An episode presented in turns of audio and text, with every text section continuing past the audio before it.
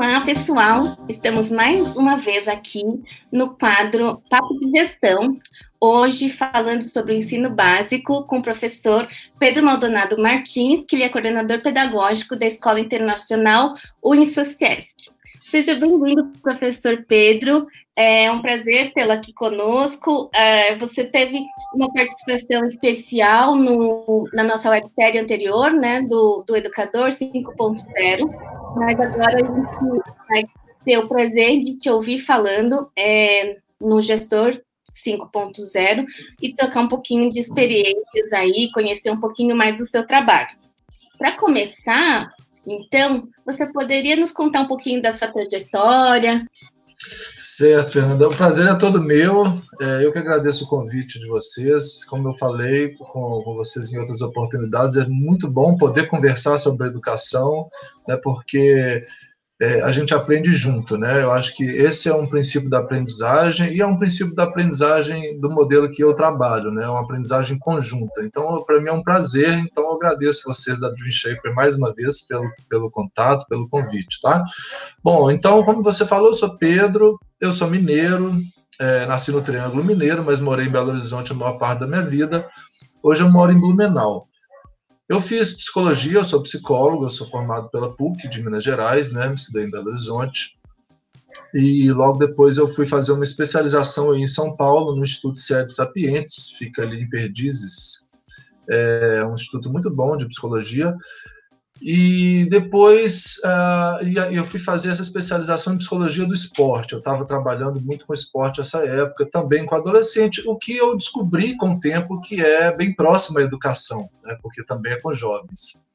Depois eu fui encaminhando a minha carreira para a área da, da educação, então comecei a trabalhar como orientador educacional uh, no Centro Educacional Porto Seguro, depois eu fui trabalhar como coordenador de uma rede de ensino grande em Belo Horizonte e hoje eu estou aqui coordenador pedagógico do Ensino Fundamental 2 da Escola Internacional Unisociesc. Atualmente eu estou também no terceiro período de pedagogia, eu faço pedagogia EAD, né, e tenho me dedicado muito aos estudos e ao trabalho nessa, nesse isolamento, né, num modelo diferente. Então tenho buscado muito aprender, aprender, aprender, aprender, aprender. Acho que esse é o nosso, nosso trabalho aqui, né? Eu tenho visto muitas, muitas palestras, né? né? Coisas que, que, que, que, o isolamento que, que, né? que trouxe para a gente, eu acho que isso veio para ficar e a gente vai falar disso daqui a pouquinho. Com certeza. É muito interessante essa, essa, essa trajetória e, e, e essas experiências que eu acho que, por mais que sejam diárias que a gente acha que são diferentes, elas vão se complementando, né, de acordo com a, a atuação e o avanço da nossa carreira. Isso, eu acho sensacional. Agora você falou que você está estudando pedagogia uhum. e complementando aí com seus estudos e com a sua experiência aí no colégio, como que você vê ou o futuro da educação? É, com, essa, com esse isolamento, você acha que mudou ou você já tinha uma ideia na cabeça do que você espera né, para o futuro da educação, o, as tendências? É, você vê se teve alguma mudança? O que, que você acha nesse sentido? Olha, Fernanda, eu acho que a gente está numa transformação constante, quase que diária, sabe? É, e eu acho que a gente, vamos dizer, nós estamos há seis meses né, nessa condição. Então, é, eu não tenho dúvida que todos os profissionais da educação estão aprendendo alguma coisa nova. Eu acho que todo, todas as pessoas, né? É, mas eu não sei, como a gente está falando de educação, eu vejo uma um esforço muito grande de todos os envolvidos, todos, todos, todos, os, os, envolvidos diretos da comunidade escolar e também os indiretos, né, que participam do processo educacional do nosso país de forma geral. Então, é uma aprendizagem constante diária, né? É, em, em, termos sociais, né, por exemplo, eu tenho certeza que todos aprenda, aprenderam alguma coisa com a pandemia. alguma coisa que seja uma receita, né? Mas se alguma coisa a gente aprendeu, né? Então, assim, eu, eu vejo, é, eu, eu queria fazer um recorte, né, quando você me pergunta sobre o futuro da educação, ou, ou sobre a, a, minha experiência na educação, na escola particular, né? Então, eu queria fazer esse recorte porque eu não tenho muita experiência na, na educação pública, tá? É, eu, eu vejo com bons olhos, assim, eu fico, eu tenho muita esperança ah, do que a educação pode, pode, de como a educação pode mudar, para o caminho que ela deve, que ela pode tomar, sabe? É, eu particularmente trabalho numa, numa linha de pedagogia crítica freiriana, né? Então eu venho me debruçando nos estudos de Paulo Freire, né? É, através também do Instituto Paulo Freire, né? De São Paulo, com o professor Moacir Gadotti, né? E vários outros muito muito interessantes. Também venho estudando disciplinas aqui na Universidade de Blumenau sobre Paulo Freire. Então eu acho que é, o caminho para a educação básica, para a formação, né, passa pelo criticismo, sabe?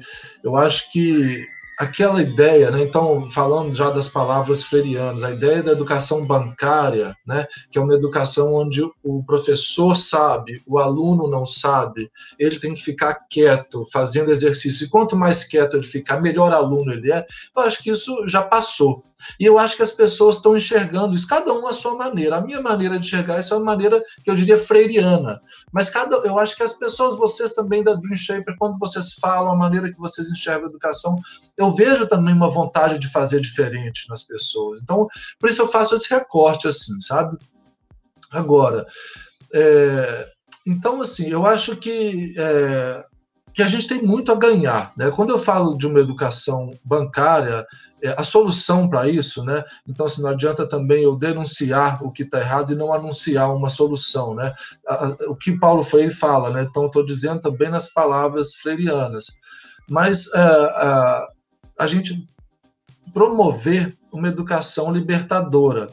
E educação, uma educação libertadora é aquela que nós todos que, que fazemos parte da educação, professores, gestores, alunos, a gente consiga passar por um processo de transformação e nos libertar no sentido humano, humanizado, sabe assim. Então, o que, que será que importa hoje, né? Vamos pensar que é nível de gestão, né? O que, que importa hoje para um gestor, seja de qual área for? Será que aquele, aquele, aquela pessoa que sabe é, a técnica, estritamente a técnica e faz sem erros, ou será que aquela pessoa e, e, não e essa pessoa, se ela né, tem só a técnica, ela não consegue conversar, ela não trabalha em grupo, ela não consegue atender uma pessoa, ela não consegue resolver um problema que está fora do, do, conhecimento técnico dela. Né? Então, aí a minha crítica a essa educação bancária. Já uma, já uma pessoa que foi estimulada e que conseguiu trabalhar a sua condição humanizada, humanizadora, ela pode chegar no conhecimento técnico, só que ela vai ter uma condição, uma percepção de mundo muito mais sensível, muito mais amorosa, muito mais humanizada. Né? Então, eu considero que essa pessoa vai estar mais bem preparada para lidar com as condições mais adversas que a gente tem na vida adulta, né? É, então, eu, a minha aposta, Fernanda, é que o futuro da educação deve passar por isso, deve passar por uma educação libertadora, que faz, que dê condição dos alunos pensarem, que o professor pergunte a opinião dos alunos, que o, que o aluno consiga formular a própria opinião, e não que ele consiga responder a um a 100 questões todas lá, né? Então, é, é, é, isso, eu tô, por isso eu fiz o recorte, né? Mas a gente tem que pensar também nesse modelo. Então, o que, que é o Enem, né? Aí a gente chega no Enem, como é que a gente vai. Então, perguntas que eu escuto de pais e professores. Pedro, mas e o Enem? Como é que o aluno vai passar no Enem? Bom, ele, a, minha, a, minha, a minha ideia né, pelo, por esses estudos, é que o aluno com poder de crítica, uma pessoa com poder de crítica, tem uma condição de escolha melhor. E se ele escolhe passar na Universidade Federal, fazer o Enem, ele vai ter condição disso, porque ele, ele tem maturidade emocional, ele tem uma condição muito melhor para fazer isso, sabe? Então, é, e outra, né, Fernanda? Nós sabemos que quantas pessoas, quantas pessoas você conhece que mudaram de curso superior? Né, que fazem um curso e daqui a 10, 20, 30 ou 5 anos, sei lá quantos anos, muda ou nunca trabalhou. Aliás, devem ter pesquisas aí né, que, que, que mostram o quantas, é, qual é a. É, se as pessoas que formaram determinada profissão trabalham no que estudaram, né? Eu acho que é a minoria, se a gente pegar, né, dos 60 alunos que entram no curso superior no primeiro, no primeiro ano, né? Quantas saem para trabalhar na área desses 60? Eu tenho certeza que é minoria, mas eu não tenho pesquisa para comprovar isso, mas deve ter alguma coisa em relação a isso. Então eu tenho muita esperança, viu, Fernando? Eu tenho muita esperança que a gente possa repensar a educação e transformar é, em, em, algo que dê sentido à aprendizagem de, de todos nós, né? É, eu, eu, tenho percebido bastante, conversando com os gestores, é, é essa preocupação. Eu, eu, eu, eu, teve uma época que os gestores eles só falavam em números, em metas, né? Essa, essa questão mais é, estratégica dura, mas o que eu tenho percebido realmente é que essa humanização ela está vindo de cima para baixo. Isso é bem legal, né? Que quando isso acontece, eu acho que muda o contexto é, total, né? Todo mundo fica naquele espírito e, e, é mais fácil de lidar. Eu acho que envolvendo professores, coordenadores, os próprios alunos, então todo mundo fica dentro de um, de um, de um, de um mesmo ideal e desenvolvendo as habilidades é, para enfrentar realmente né, o mundo. Eu acho que a gente passou daquela era da decoreba, né? E agora a gente está numa era também que exige muita interpretação. E essa criticidade que você está falando, eu acho que vem muito de encontro a isso. E um dos, um dos problemas maiores, tanto no Enem quanto no ENAD, em, em determinadas épocas que se falou muito, era a questão que os alunos não conseguiam interpretar né? Então é um uhum. negócio muito complicado, né? Uma é. dificuldade é. muito grande. E a partir do momento que você instiga, que você desenvolve a criatividade, que você faz com que o aluno explore, o repertório dele aumenta, e consequentemente o poder de, é, de contextualização, eu acho que também ele faz é, se torna mais fácil, né, na hora dele enfrentar essas provas. É, e ainda dentro né, desse, desse tema, você acha que as mudanças tecnológicas que nós tivemos na educação, eu não sei como que foi aí na sua instituição, é, se antes vocês já usavam tecnologia e se essa migração ocorreu tranquilamente, é, mas com é, o, o, o aumento do uso da tecnologia, você observa que a relação alunos e professores mudou um pouquinho nesse contexto? Bom, eu, eu acho assim, é, como eu te disse, a gente está mudando muito, né? E eu acho que essas a gente na, na a gente tem uma vamos dizer que a gente tem uma estrutura muito favorável, né? A gente tem computadores para os meninos.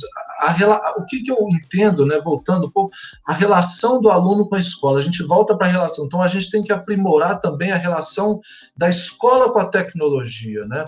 É, e, e, eu acho, você até falou né, do, da importância dos, dos, gestores, né, como está vindo de cima, voltando um pouco na sua fala. É isso, né, Fernando? Os gestores têm que colocar em prática isso, essa ideia, esse, é, algo que dê sentido à aprendizagem. E a, e a, tecnologia, eu acho que ela nos auxilia muito em todo esse processo, né? É, voltando um pouco aqui para a Unisociesc, então, é, é, é, eu acho que na escola tradicional, o que que se, o que que se fala, pelo que eu entendo, né? Não pode usar o celular, não vamos usar o celular. Isso antes, né? Até ano passado, vamos dizer. Não, não usa, é proibido. Na escola que eu trabalhava tinha uma ocorrência, olha o nome disso, eu tinha, eu tinha horror a esse nome, porque é nome de policial, né? Coisa de policial, ocorrência policial. Quem usar o celular na sala vai tomar uma ocorrência. Isso me dava um aperto no coração, né? Apesar de eu fazer isso várias vezes. Mas, é, então, assim, eu acho que tem que mudar. Né? Então, o que, que será que é interessante para o aluno? É um quadro branco ou é uma tela? Né? Então, assim, o professor, o gestor, ele, eu acho que nós estamos cada vez mais envolvidos com a tecnologia. Nós estamos não só utilizando, se utilizando dela, mas nós estamos fazendo parte da. Nós somos, sabe? Eu me sinto, quando eu sento aqui, eu me sinto que a tecnologia é parte do meu trabalho e sem ela eu não vou, eu não vou a lugar nenhum. Não vou a lugar nenhum. Se por acaso minha internet, né, o que aconteceu um outro dia, se falhar aqui, eu tô out, né? Não tem nada que me faça voltar, né, se minha internet falhar aqui. Então, eu, eu acho que são muito importantes as ferramentas que vieram. É, eu, eu tenho falado isso com professores e com alunos, porque é algo que não só precisa ser feito, mas precisa ser, re, precisa ser é, é, repensado. E a gente precisa lembrar as pessoas. Então, eu lembro os alunos, os professores o tempo todo, Fernanda, como e o que eles aprenderam. Então, o professor, olha como você estava fazendo prova três, quatro meses atrás, olha as suas provas agora. Não, hoje em dia não tem mais erros em provas, não tem mais é, erros de configuração, os alunos não têm mais dificuldade de acesso. Né? E eu venho lutando muito com as famílias também, aqui na minha realidade, para dar uma condição favorável para o aluno estudar. Então, não é ter aula no celular, né? Não, não existe isso né? nessa condição. A gente, né? Nesse nível, a gente é muito ruim para o aluno. Se ele pode, que é a nossa realidade aqui da minha escola, da Unicociesc, ele pode ter um computador, ele pode ter um tablet. Quanto mais acessório, mais ferramenta ele tiver, eu acredito, Fernanda, melhor vai ser a aprendizagem, porque ele vai estar mais bem organizado. Eu acho que a tecnologia, no, dentro da escola, talvez o principal ponto que ela nos trouxe, eu não sei, eu ainda estou formulando essa ideia, porque a gente está dentro do furacão, né? Então, eu mudo de ideia às vezes, já, mas eu acho que quando eu vejo assim, né, a gente usa o Google Classroom, né? Quando eu vejo as aulas numeradas, com temas separadas, o aluno pode acessar tudo que foi dado, eu acho isso muito bacana, eu acho isso muito bacana, sabe? É, então, eu acho que, que ela veio para ficar. Né? E eu acho assim, a gente pode também, a gente deve olhar como países de primeiro mundo, né, países referências em educação, estão fazendo. Eu acho que a gente precisa ir lá ver também, sabe, Fernando? Como é que está se fazendo fora do Brasil? Como é que está? Como é que é lá na Finlândia? Recentemente eu li um livro do, da educação ah, da educação na Finlândia, né, uma pesquisa. Então a gente tem que a gente tem que pegar exemplos, né? Eu acho que é muito importante a gente retomar essas ideias freirianas, como eu estou te dizendo, né? E, e, mas o próprio Paulo Freire fala, né? Eu não quero que me imitem, eu quero que me é, é, refaçam, repensem, né? Não é para fazer igual, mas para refletir sobre o que ele está fazendo e aprimorar cada vez mais.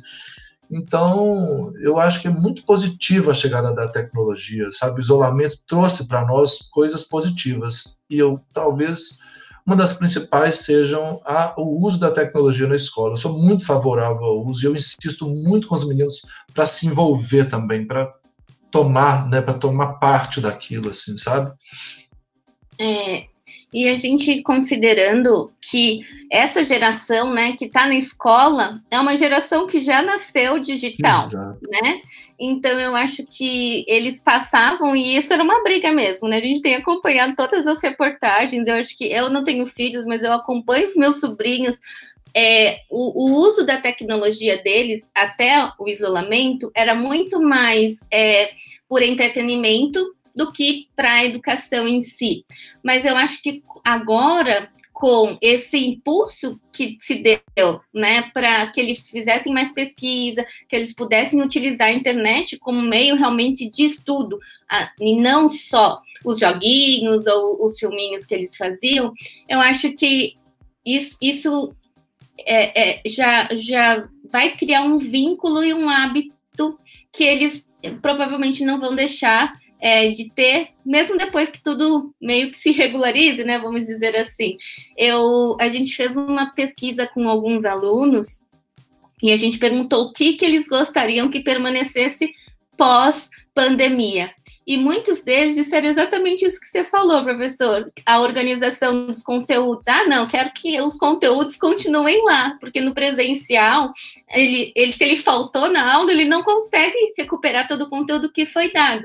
E, e com a organização dos materiais, às vezes da disponibilização das gravações, dos vídeos, é, eles conseguiam revisitar esse material mais vezes, né? Então, eu acho que isso é bem interessante quando, quando a gente, é, de fato, voltar para a sala de aula, o que, o que foi bom, eu acho que deve continuar, né? Eu acho o que, uhum. que, que esse pode ser é, uma, uma boa alternativa.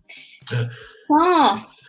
Você quer falar mais alguma coisa? Olha, não, só assim para fazer uma consideração assim, e, é isso, eu acho que é esse o ponto, né, da gente trabalhar a relação da tecnologia com as crianças, a relação da tecnologia com a escola. A tecnologia veio de vez, eu acho que ela e é isso, eu acho que ela estava de um jeito, agora a gente está fazendo, fazendo outro uso dela, né? É, e outra coisa, né, Fernanda? A gente também consegue se beneficiar. Você falou muito bem, os alunos se beneficiam com a organização, com o acesso, né? Então, é, a gente também se beneficia. Talvez se não tivesse a gente não tivesse nesse modelo, não tivesse tido essa pandemia, a gente não teria tido esse contato, essa troca rica que a gente está tendo aqui agora. Então, eu estou te falando, eu estou fazendo aulas online, eu estou assistindo palestras online. É, a gente muda os hábitos, né, Fernanda? Não só na aquisição do conhecimento, mas em tudo. Né? Eu, não, eu não saio para fazer compra, mas eu só faço compra online. Né? Então, tu, tudo, as pessoas mudaram. Eu, eu mudei bastante meus hábitos, né? São seis meses, afinal de contas.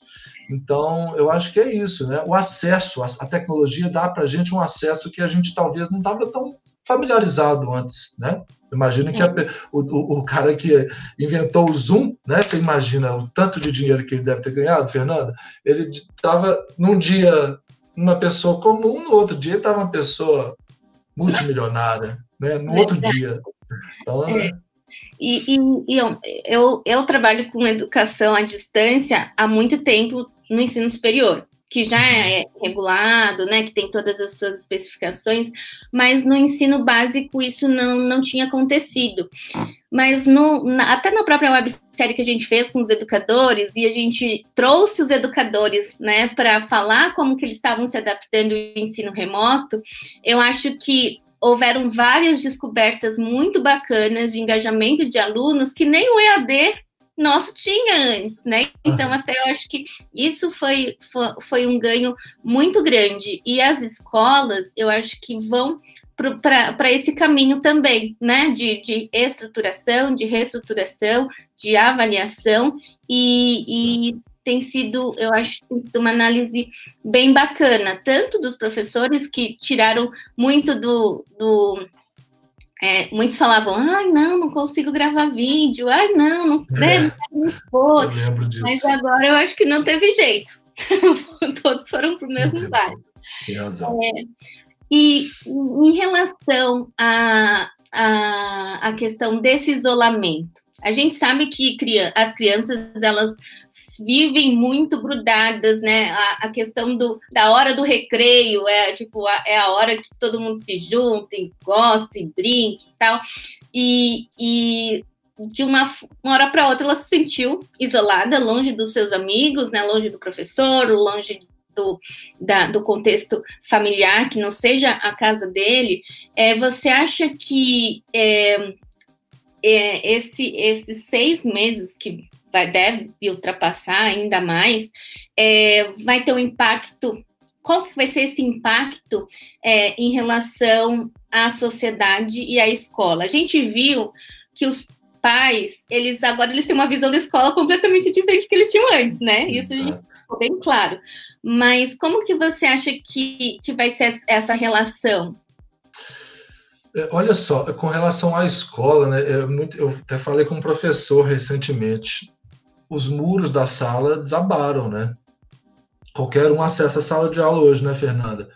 É, os pais, a, a, o aluno, o professor, o coordenador, a diretora, todo mundo que quiser, a avó do, do aluno que está lá, ou a, não sei quem estiver trabalhando na casa do aluno também pode ver a sala, né? a irmã que passa por ali, ou o irmão que passa também vê a sala de aula.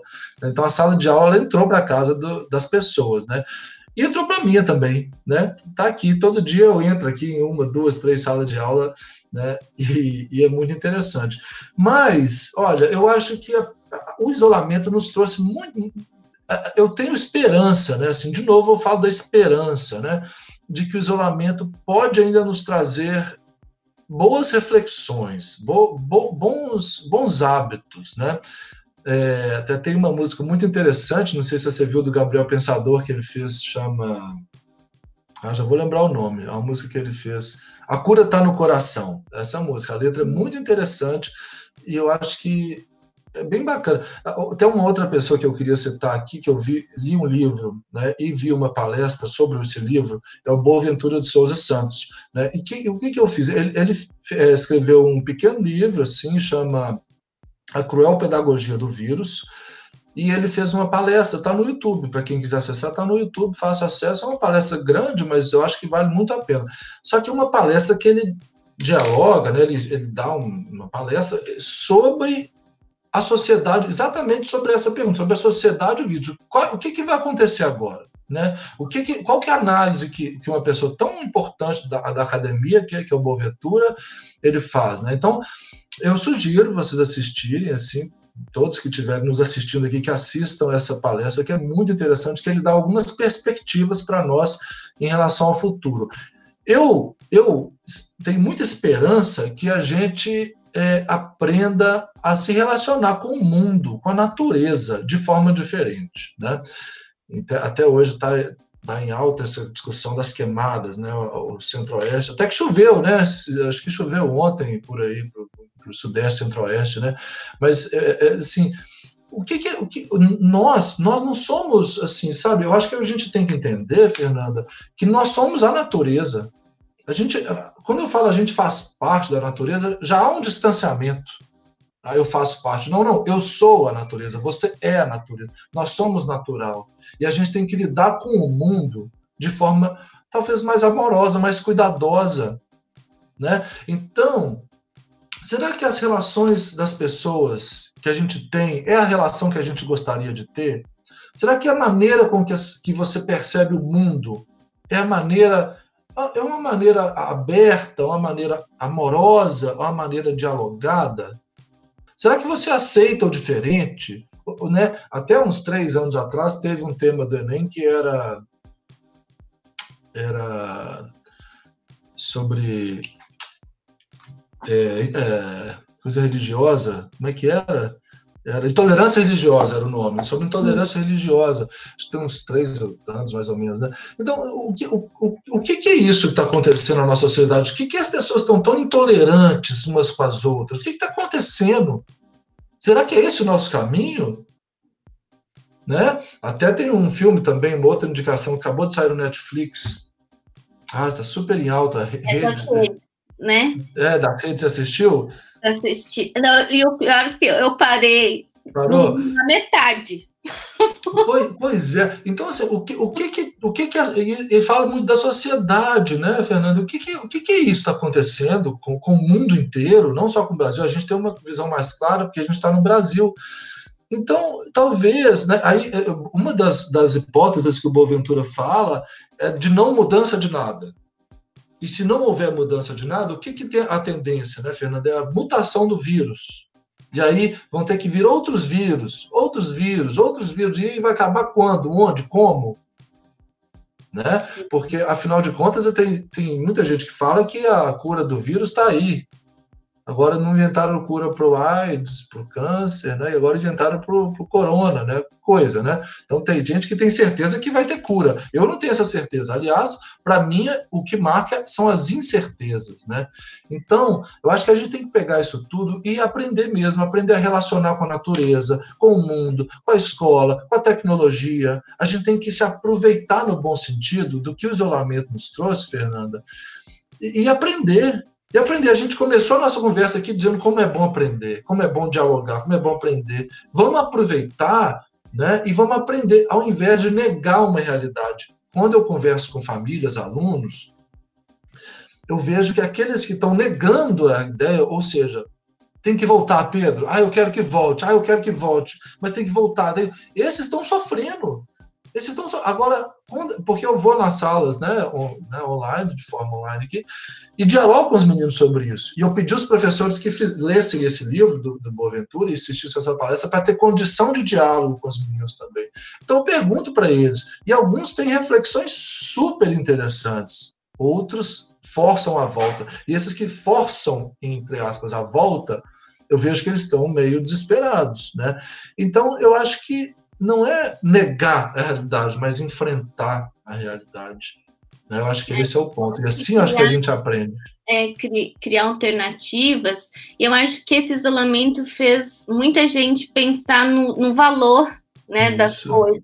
Eu acho que no valor das experiências, no valor das relações, né, na importância que. E no, e, e, porque às vezes a gente fala assim que a gente não dá valor quando tem, quando perde faz falta, né? Uhum. Aí eu acho que mu muitas das, da, das, das relações foram reavaliadas, né?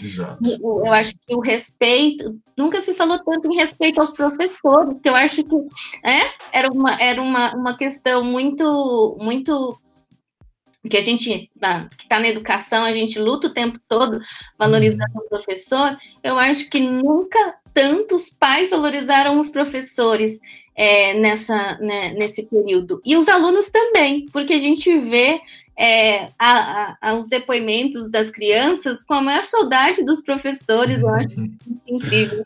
Muito é, legal mesmo. É, eu tenho um sobrinho de 10 anos que ele ele está adorando estudar online. Ele falou, ah. é a melhor coisa do mundo, porque ele nunca entendeu o que eu fazia, eu trabalhava com educação à distância. E agora ele sabe, né? Porque ele está estudando à distância, e aí eu falo, olha, é isso que a tia fez. Trabalhou 20 anos, antes de você nascer, eu já trabalhava com isso. E ele acha incrível, ele falou, olha, eu posso estudar de onde eu estiver, eu posso é, é, encontrar com os meus amigos, eu posso... E, ele, e eles desenvolveram é, competências digitais que muitas vezes a gente não solicitava antes, né, na, uhum. na no ambiente é, escolar.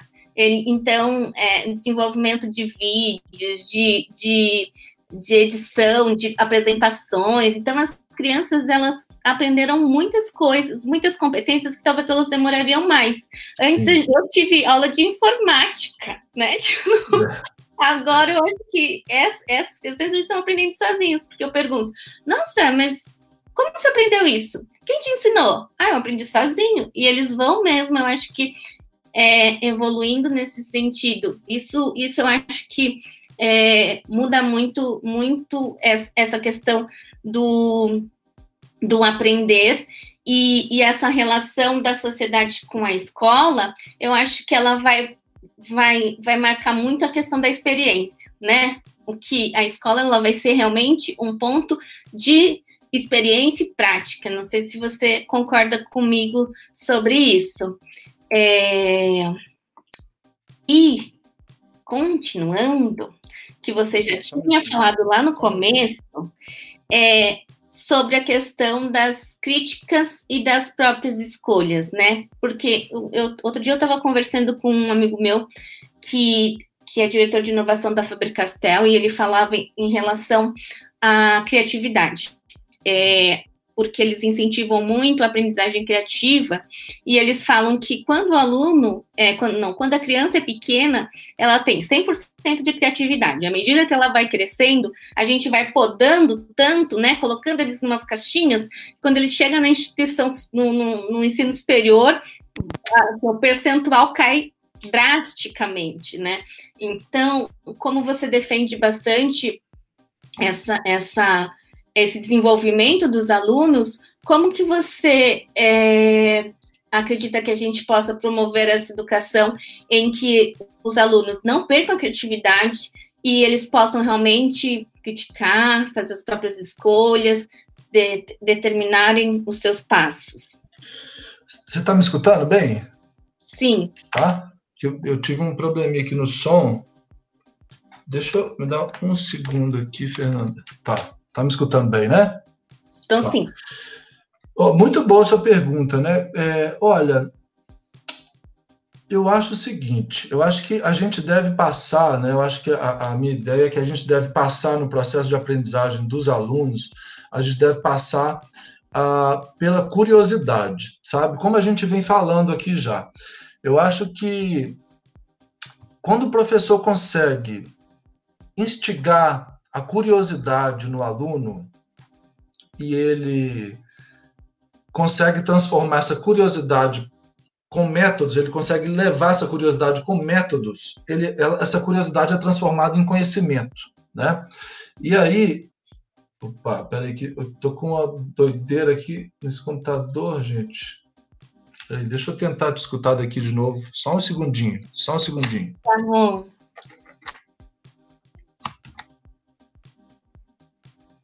Alô? Opa!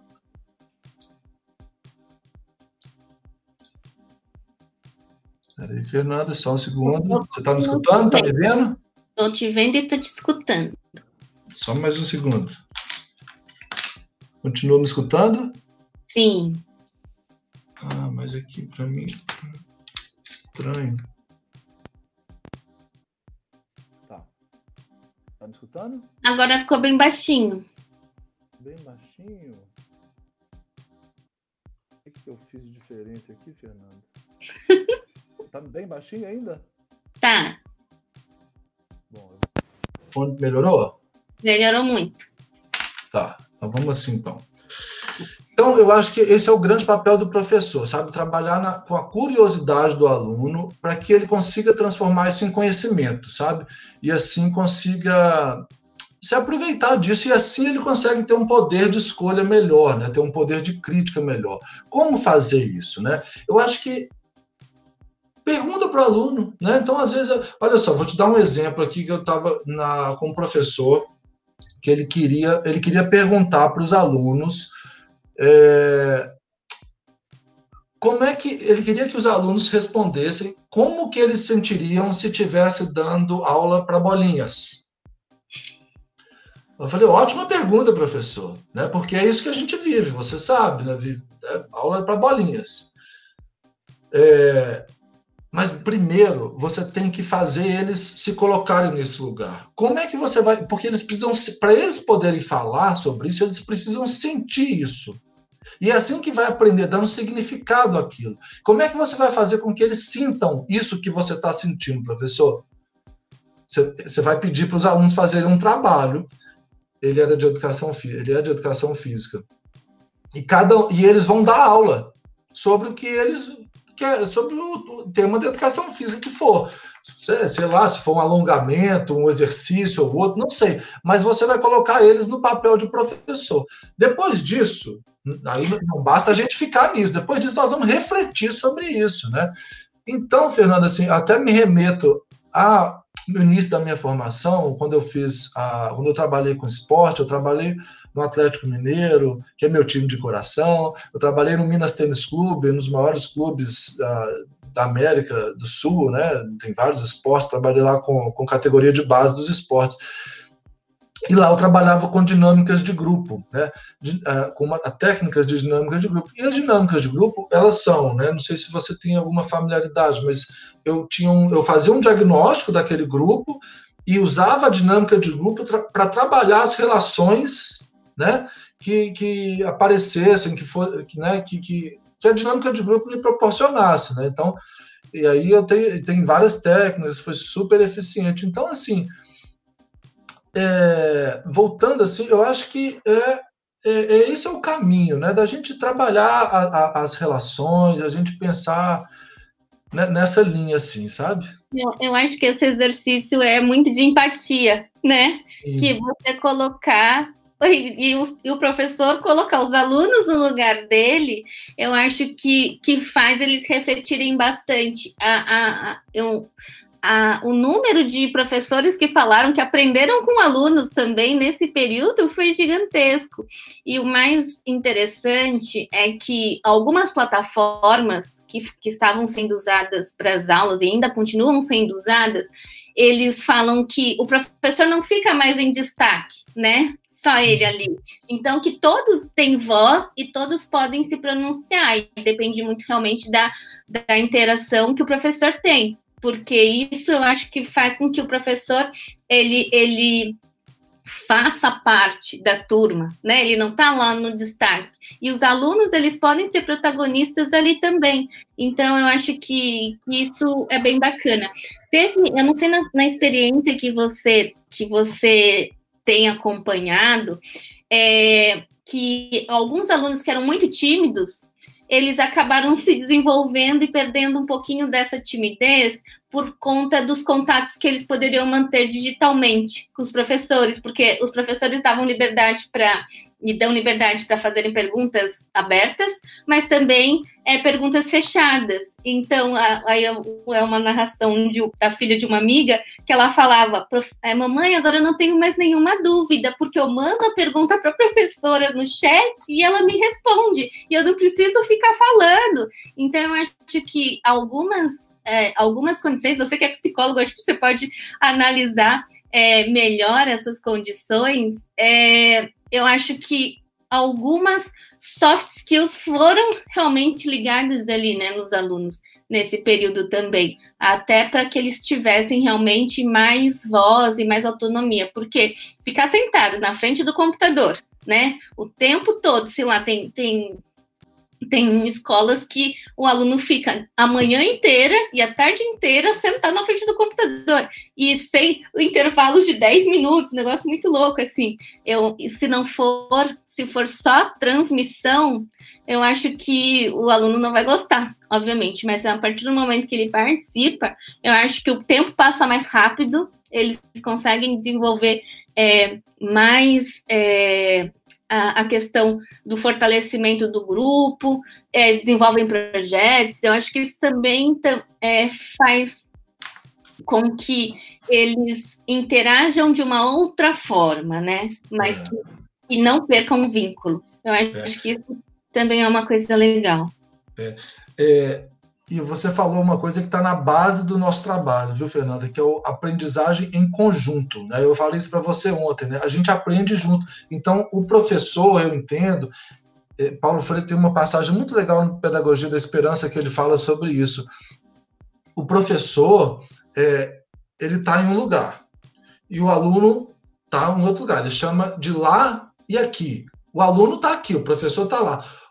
Para o aluno chegar lá, ele não sai de lá, ele sai do aqui. Então, o caminho é o professor ir no aqui do aluno e caminhar junto com o aluno para que eles consigam chegar em algum lugar junto. E essa aprendizagem não existe, né, Paulo não existe a docência sem discência, né? Então, não tem como, eu não, eu não entendo né, mais, não existe aulas que são de instrução, de passar informação, não existe mais, não acho que não cabe mais, você disse muito bem, os meninos nasceram com a tecnologia, não cabe mais a gente depositar informação no aluno, né? E aí, um desafio assim que eu até faço para os meus professores, né? Pergunta para algum sobrinho qualquer que estuda numa escola tradicionalista o que, que ele está aprendendo em qualquer matéria, Vê o que, que ele te fala. Né? Propõe também para quem estiver nos assistindo. Pergunta para algum aluno. É difícil o aluno falar, uma pessoa falar com propriedade, não. Eu estou aprendendo sobre equações em matemática. É dificílimo o aluno de falar com, com, tanto, com tanta propriedade. Outro desafio que eu faço para meus professores, né? às vezes pego, você da área de história lá, qualquer, sei lá, por exemplo, né, da área de história e geografia, você tem condição de fazer a prova do, do oitavo ano de matemática? Qual é o nível de tecnicismo? O que, o que, que a gente quer? Né? Então, eu sempre falo, estimulo os professores, pergunte opinião. Né? Então, não, por exemplo, né, outro exemplo que eu vou te dar: o professor estava falando sobre as queimadas da Amazônia, falou das queimadas da Amazônia, do Colorado, da Austrália, que são queimadas também bem perigosas, ruins e, e muito péssimos. Agora, não adianta ficar só nesse fato de que está queimando ali. Então, acho que outro, outro papel importantíssimo do educador, Fernanda, que eu luto enquanto gestor, é evitar fatalismos. Fatalismos. Isso nós não podemos aceitar. Ah, o, tá pegando fogo, mas é, é tempo de seca, não tem problema. Não é. O que, que você, aluno, o que, que você, pessoa, vai fazer para combater isso? Ah, a pessoa é mendigo, ah, mas ela está acostumado. Não, não é isso. Não é assim, se, você acabou de falar na empatia, se coloque no lugar da outra pessoa, pense se fosse você. Você acha, então eu faço esse diálogo com os meninos. Um outro exemplo de uma aprendizagem significativa que eu vou te dar. Eu estimulei um professor. Olha, eu estou vendo um tucano daqui, Fernanda, da minha janela. Olha que privilégio! Tem um tucanão ali na minha janela, passou um lindo aqui. Um outro, um outro exemplo. é, o professor estava trabalhando a pirâmide social do Egito antigo. Eu falei, tá bom, professor, ótimo, precisa ser trabalhado. Eu não estou falando de na maneira nenhuma, Fernanda, que a gente tem que abandonar o conteúdo. Ele é essencial, sem ele a gente não vai a lugar nenhum, tá? Mas eu, mas eu entendo assim, você tem que trazer para a realidade e colocar o aluno como centro do processo de aprendizagem. Então, é, qual, o que, na hora que eu vi a pirâmide do, do Antigo Egito, o que, eu, me, eu, me, eu, me, dei conta? É igualzinha à pirâmide de distribuição de renda do Brasil de 2020. Ela é idêntica. Tem os, os privilegiados, depois tem uns pouco mais, né? e tem lá embaixo a ralé, né? os escravos, né? no Antigo Egito. E nós não somos muito diferentes. Então, o que, que você vai fazer com isso, professor? Você vai dialogar com os alunos o que isso significa, qual é a relação aluno, qual é a sua opinião em relação ao ano do Antigo Egito, que eu nem lembro qual que é, e o ano de 2020 no Brasil. O que, que você pensa sobre isso? Eu estimulo muito os professores a perguntar a opinião, opinião do aluno. Ele tem que saber dar opinião, tem que saber se colocar no mundo, sabe?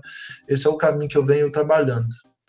É, e, e, com isso, eu acho que a gente também incentiva eles na questão da, da resolução de problemas, né? Na proposição dos desafios, para porque hoje é, eu, eu acredito que essa geração que está vindo é uma geração mais consciente. Eu estava acompanhando um projeto que a gente está fazendo junto com, com um colégio, é, que eles lançaram um concurso de empreendedorismo e a maior parte das iniciativas que foram é, é, publicadas eram em relação à sociedade, na melhoria, na melhoria de algum contexto social.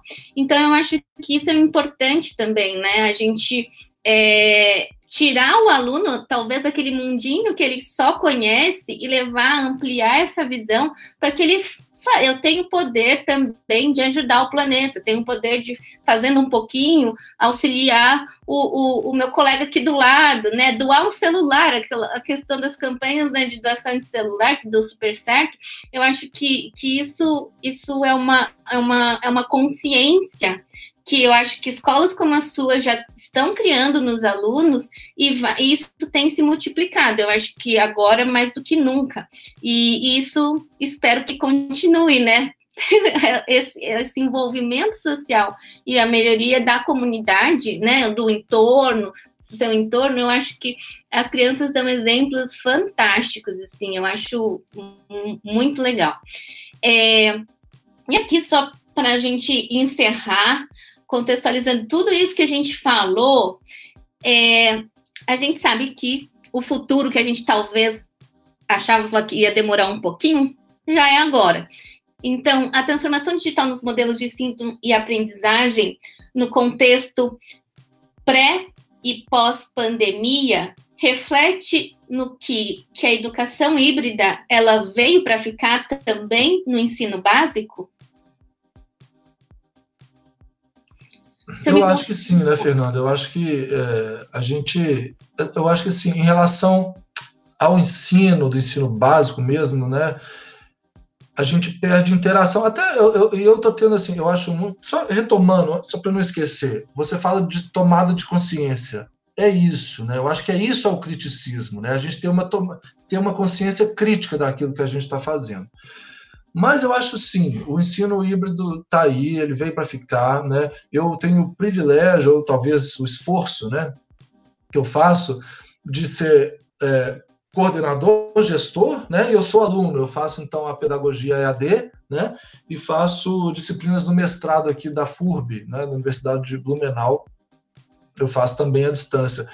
Então, assim, eu, eu, consigo ver eh, por dois, como se fosse por dois ângulos, sabe? O que também, voltando à ideia freiriana, é a praxis, né? A gente pensar sobre o que a gente faz. Então, eu me sinto bem, né? Porque eu estou praticando aqui, na, né? Daqui a pouco eu vou para aula, aí eu penso sobre o que eu estou fazendo, aí eu venho com você, faço a mesma coisa. Então, um, é um esforço muito gratificante para mim.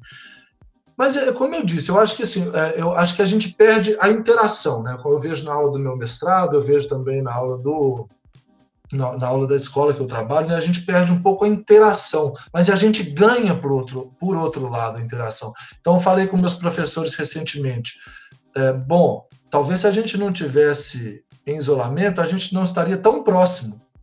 Porque a, a, a princípio você pensa, a interação ela empobrece, porque não, é, não há uma troca tão, tão rica entre todos, né? Aquela troca que há todo mundo fazendo um monte de conexão, aquilo não, não dá para dá para ser da online. Ela acontece uma, depois outra, depois outra, depois outra, ou você vai fazendo mais autônomo. Um outro ponto importante que você ventilou, né? A, a, gente precisa fazer com que os alunos sejam autônomos e eles só vão conseguir ser donos da própria autonomia com autonomia. Ninguém vai conseguir ter autonomia sem experimentar a própria autonomia. Né? Então, é, dificilmente a criança vai, sei lá, tentar dar um exemplo, uh, vai, vai, aprender determinada coisa porque você está obrigando ela, você não, não, não deixa ela experienciar aquilo, ela precisa sentir, ela precisa internalizar, isso é aprendizagem.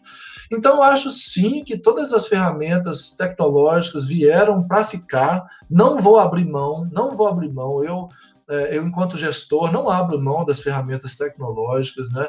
É, como eu te disse, são muitas incertezas, mas eu acho que tudo que a gente, tudo que a gente aprendeu na, na, com isolamento, eu não abro mão, eu não abro mão de jeito nenhum, nem com, nem com na, na volta da escola, na volta da, da presencial, eu vou continuar usufruindo. Eu acho que a gente vai mudar um pouco o jeito de usar todas as, as ferramentas tecnológicas, mas eu não abro mão. Eu não abro mão. Eu acho que ter aulas gravadas pode ser bom. No, no início eu resisti, mas eu acho que pode ser bom. Né? Olha só, eu estou aqui hoje falando para vocês assistirem uma aula do, do, do Boaventura Souza Santos, que foi, sei lá, deve ter uns, uns, uns, uns 20 dias, talvez, que ele falou. Né? Então, então, ela dá outras oportunidades. O ensino híbrido abre portas para nós, sabe? Então. E respeito, eu acho que às vezes essa autonomia com responsabilidade é algo que também eu acho que é, o aluno ele vai aprendendo na escola e também dentro de casa, né? Eu acho que, que isso é bacana. Então, é, Professor, eu agradeço muitíssimo, muitíssimo a sua colaboração. Eu acho que foi um, um bate-papo muito bom.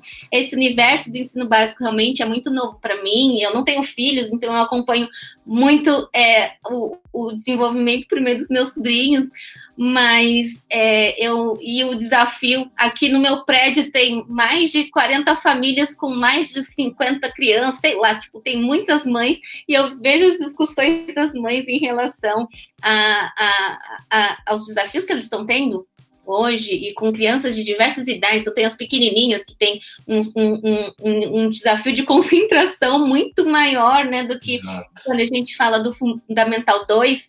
É, eu acho que o Fundamental 1 também te, teve algumas alguns impactos, mas que, que eu acho que ao longo dos próximos anos isso tende a, a, a ser é, alcançado pelo menos pra, pelas escolas privadas, porque muitas vezes eu, eu falo assim, às vezes a matriz curricular, eu, eu falo matriz curricular pensando no ensino superior, mas eu acho que talvez possa servir para o ensino fundamental também.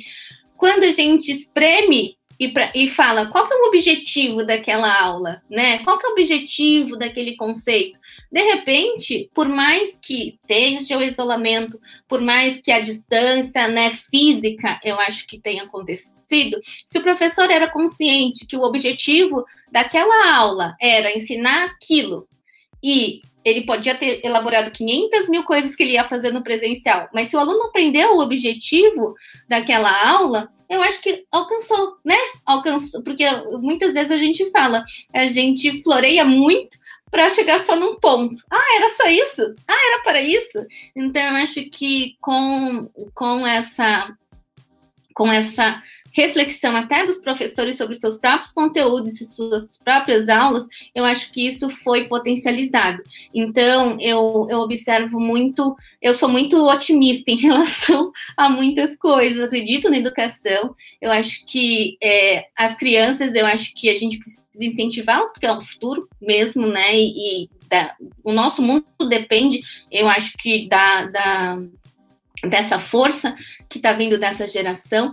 Mas muito obrigada por todo o seu é, pela generosidade aí de compartilhar as, as, suas experiências. Espero que a gente possa se encontrar em outras oportunidades e, e discutir é, quando tudo voltou ao normal também, né, professor? Porque isso, eu acho que esse hábito da conversa, do relacionamento, das conexões, é, é algo que eu já vinha fazendo pré-pandemia, antes, eu já tinha essa discussão com, com gestores e essa troca, mas eu, eu, eu quero, e a, a própria Dream Shaper, ela vai manter esse, essa conexão direto com gestores, com os professores, porque só assim realmente a gente consegue fazer algo melhor e algo para vocês, né? Que eu acho que isso que é, que é bacana. Então, pessoal, aqui está o link do, o contato do LinkedIn do professor Pedro. Se vocês tiverem mais dúvida, procurem eles na, nas redes sociais, lá no LinkedIn, que com certeza eles vão te retornar e o professor pode falar aí as suas últimas colocações.